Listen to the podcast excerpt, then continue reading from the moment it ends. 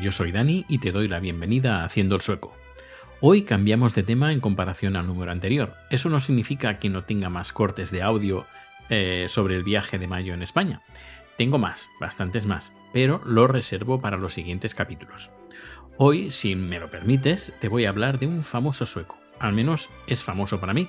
Se llama Max Martin y seguramente no te sonará, pero si te digo Baby One More Time, I Want That Way, I Kiss a Girl o Blinding Lights, seguro que ya sabes por dónde voy. A ver, ¿quién es? ¿Quién es este Max Martin? Si te digo que es productor musical y que es el tercer compositor con más éxitos mundiales, solo por debajo de Paul McCartney y John Lennon, ya te entra curiosidad, ¿no? Pues empecemos con la biografía de Max Martin.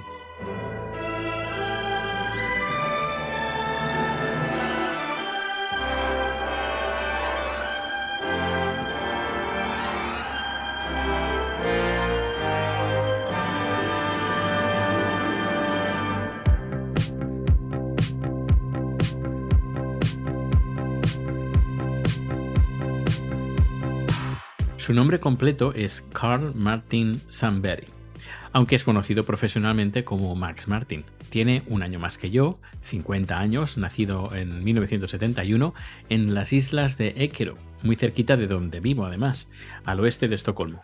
Sus primeros conocimientos musicales vinieron por parte del sistema público de educación, es decir, la escuela pública sueca.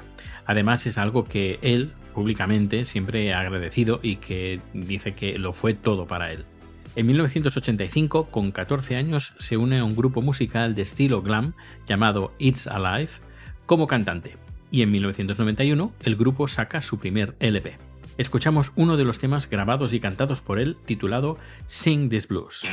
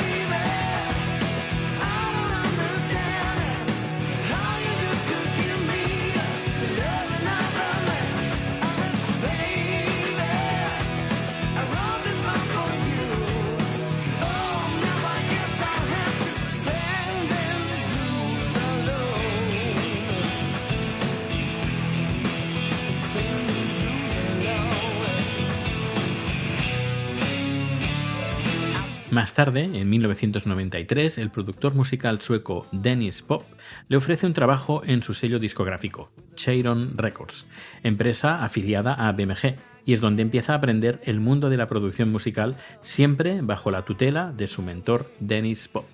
Y saca su primer trabajo en 1994 produciendo el tema Wish We Were Here, del grupo sueco Rednecks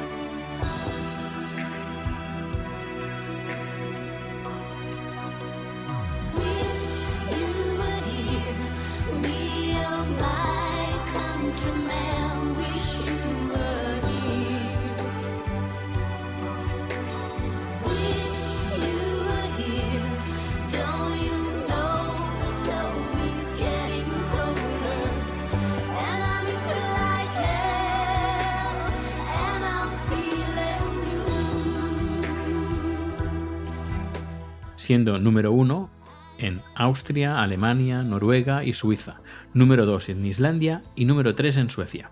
Todo un éxito en su debut como productor junto con Dennis Pop. En 1995, Zomba Records contrata los servicios de los estudios Cheiron, y es cuando su nombre empieza a sonar bien fuerte. El primer grupo con el que empieza a producir está formado por cinco cantantes provenientes de Orlando, Florida, y sus nombres son, uh, bueno, yo creo que mejor que se presenten ellos mismos. Yo, what up? This is the B Rockster Brian. ¿Cómo estás? This is Howie D. Hi, this is Nick. What up, yo? This is AJ. What's up? What's up? This is Kev. Oh, Backstreet Boys, we got it going on. Speaking of which, you just did the video for that song today. Tell us about it. Max produce junto con Dennis Pop, entre otros, el LP titulado Backstreet Boys, lanzado al mercado en 1996. El disco está formado por 13 temas donde Max está acreditado como compositor en los temas siguientes: We've Got It Going On.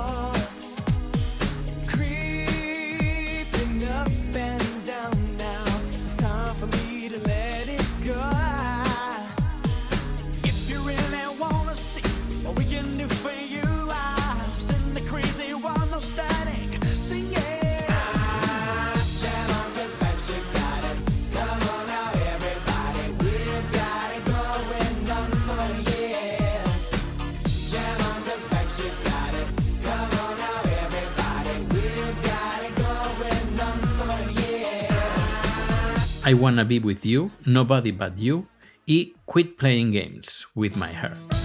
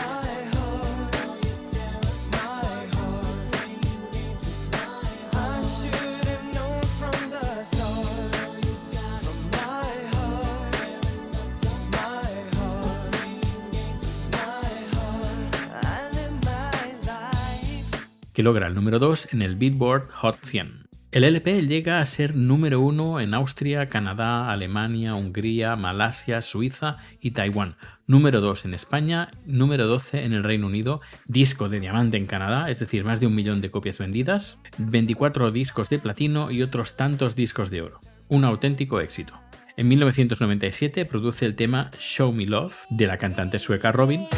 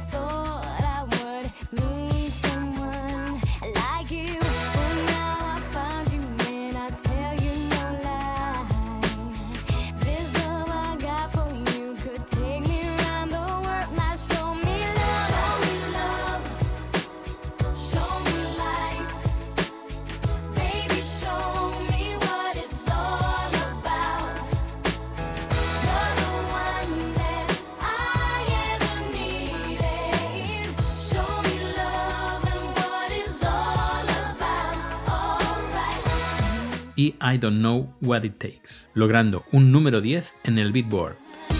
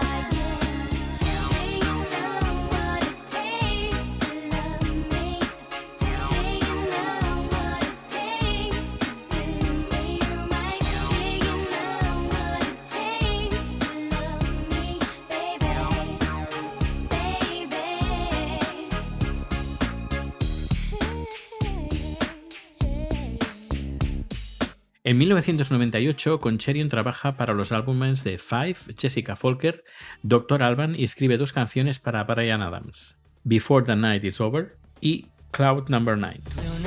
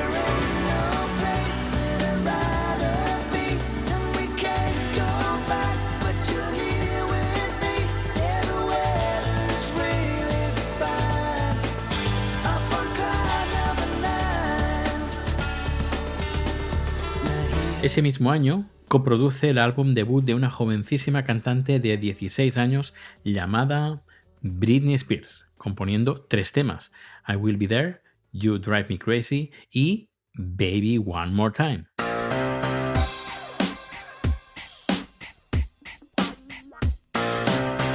Single debut de la cantante con el cual la haces lanzar al estrellato. Y si me permites, me voy a recrear en este tema porque tiene su historia. En 1997, un año anterior, eh, Britney andaba buscando pues, su debut musical. En un principio, una opción era unirse al grupo Innocence, pero tras varias audiciones y también varios rechazos, la mejor opción era hacerlo en solitario.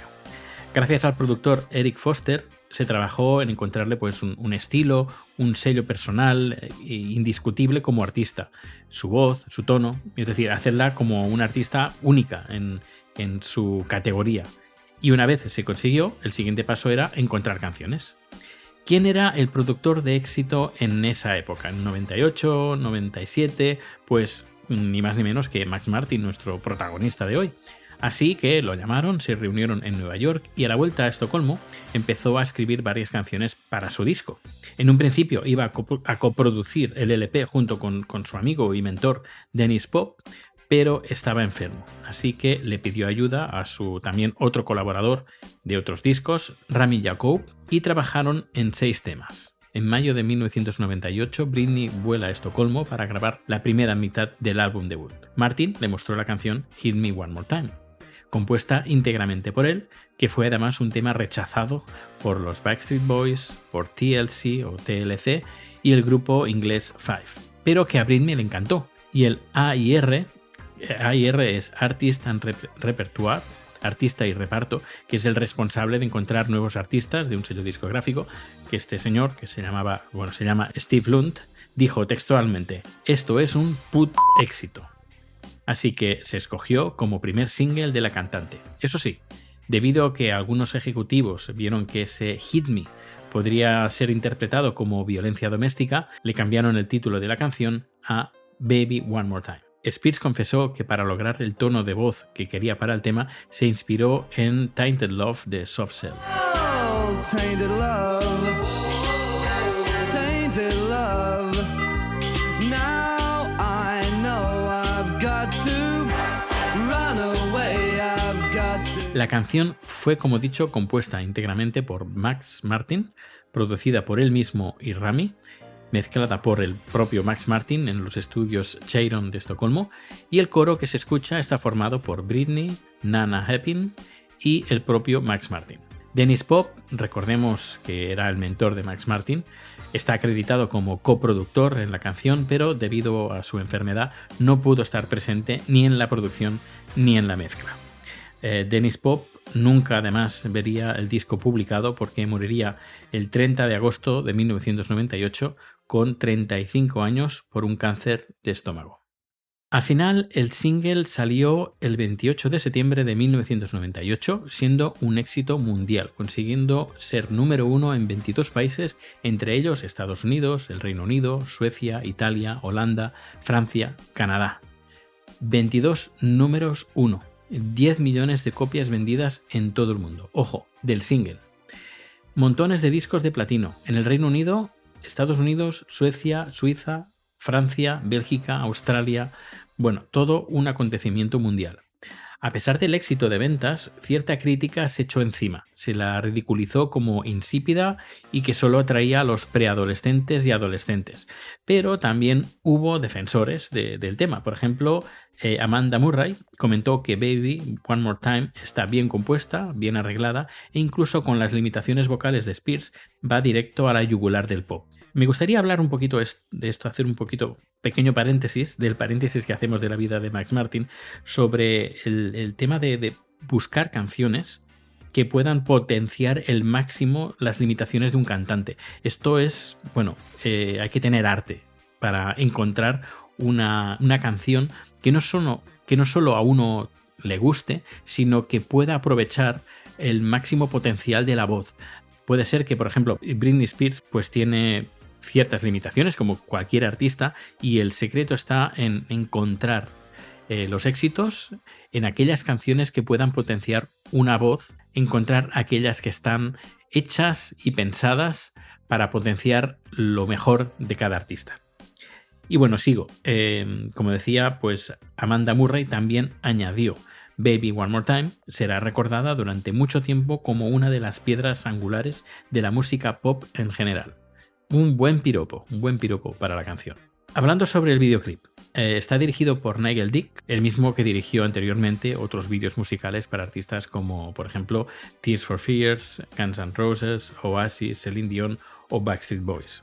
La idea del vídeo, donde la acción pasa en el interior de una escuela, fue idea de Britney, así como su vestuario, es decir, ir vestida con traje de colegiala.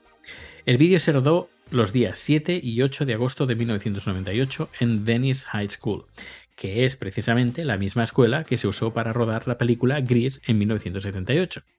El vídeo se estrenó en MTV y en otras estaciones de televisión el 26 de noviembre de 1998, sin que no estuviera envuelta en polémica. Por ejemplo, asociaciones de padres no veían bien que una niña de 16 años enseñara el ombligo. En fin. Pero a pesar de ello, el vídeo musical obtuvo tres nominaciones en los premios MTV Video Music Award a Mejor Vídeo, Mejor Coreografía y Mejor Vídeo Femenino. Y hoy en día este vídeo tiene 636 millones de visualizaciones en el canal de Britney Spears. Y seguimos hablando de premios de este single, ya que tiene 16, 16 premios. Entre ellos al disco del año, premio ASCAP, artista femenina del año en los Billboard Awards, eh, récord Guinness al single femenino con más éxito o con el éxito más rápido de la historia del Reino Unido, entre otros. Hablando técnicamente de la canción, el tema dura 3 minutos 30 segundos, en clave de Do menor, con un compás de 4x4 a 93 bits por minuto. Sobre el Hit Me y la letra de la canción, como he dicho antes, se especuló pues, que hablaba pues, de la violencia doméstica o incluso hubo gente que hablaba que, que la letra pues, eh, hacía apología del sadomasoquismo. Pero el significado es otro tal como comentó pues más adelante, eh, más de una ocasión ha comentado Britney Spears, siendo Hit Me como una llamada de atención.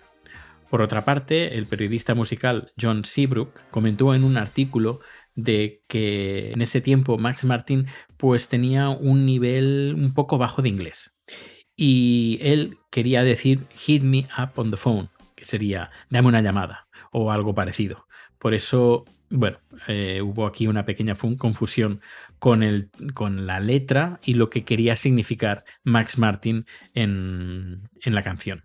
Y bueno, hasta aquí la historia de Baby One More Time. ¿Quién hubiera dicho que un tema de Britney Spears diera para tanto? Así que vamos a escucharla.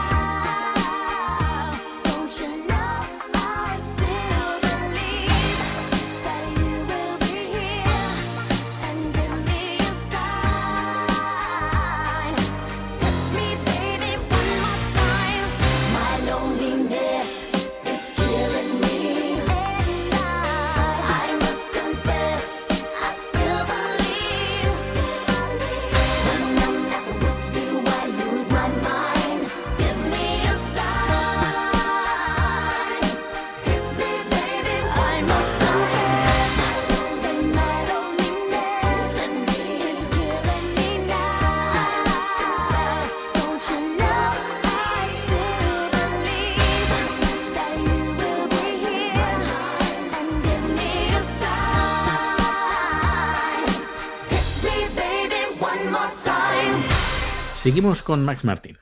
A finales de 1999, Max compone junto a Christian Lundin y Andreas Carson el tema That's the Way It Is de Celindion.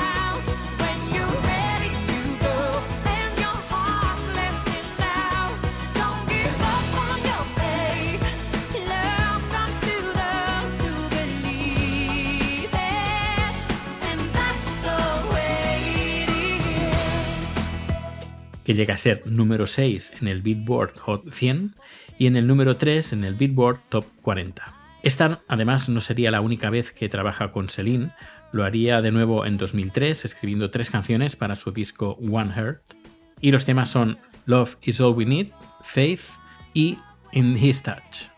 Ese mismo año y el siguiente coescribe y coproduce tres canciones para el primer, segundo y tercer álbum del grupo Westlife.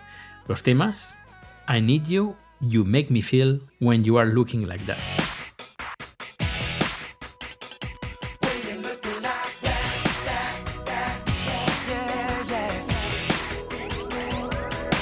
She's a five foot ten and and bendy eyes. Everybody who's staring wouldn't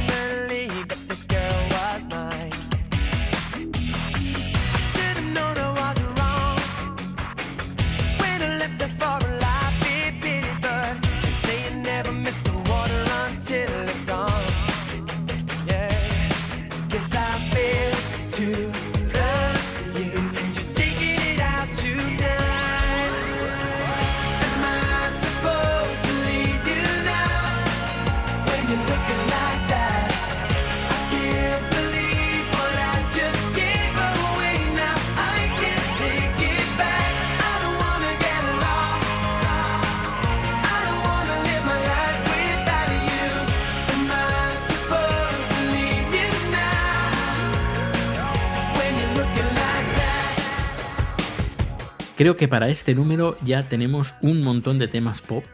Yo creo que mm, va siendo suficiente para esta primera parte de Max Martin. Eh, en un próximo podcast haremos la segunda parte de este productor tan tan prolífico sueco y que tanto ha dado por la música pop y pues seguiremos desde el año 2000 hasta el día de hoy, que entre estos últimos discos que ha producido ha sido el de Weekend, escucharemos algunos de los temas que están teniendo mucho, mucho éxito. Así que te digo de momento, hasta luego, con el tema When You're Looking Like That del grupo Westlife.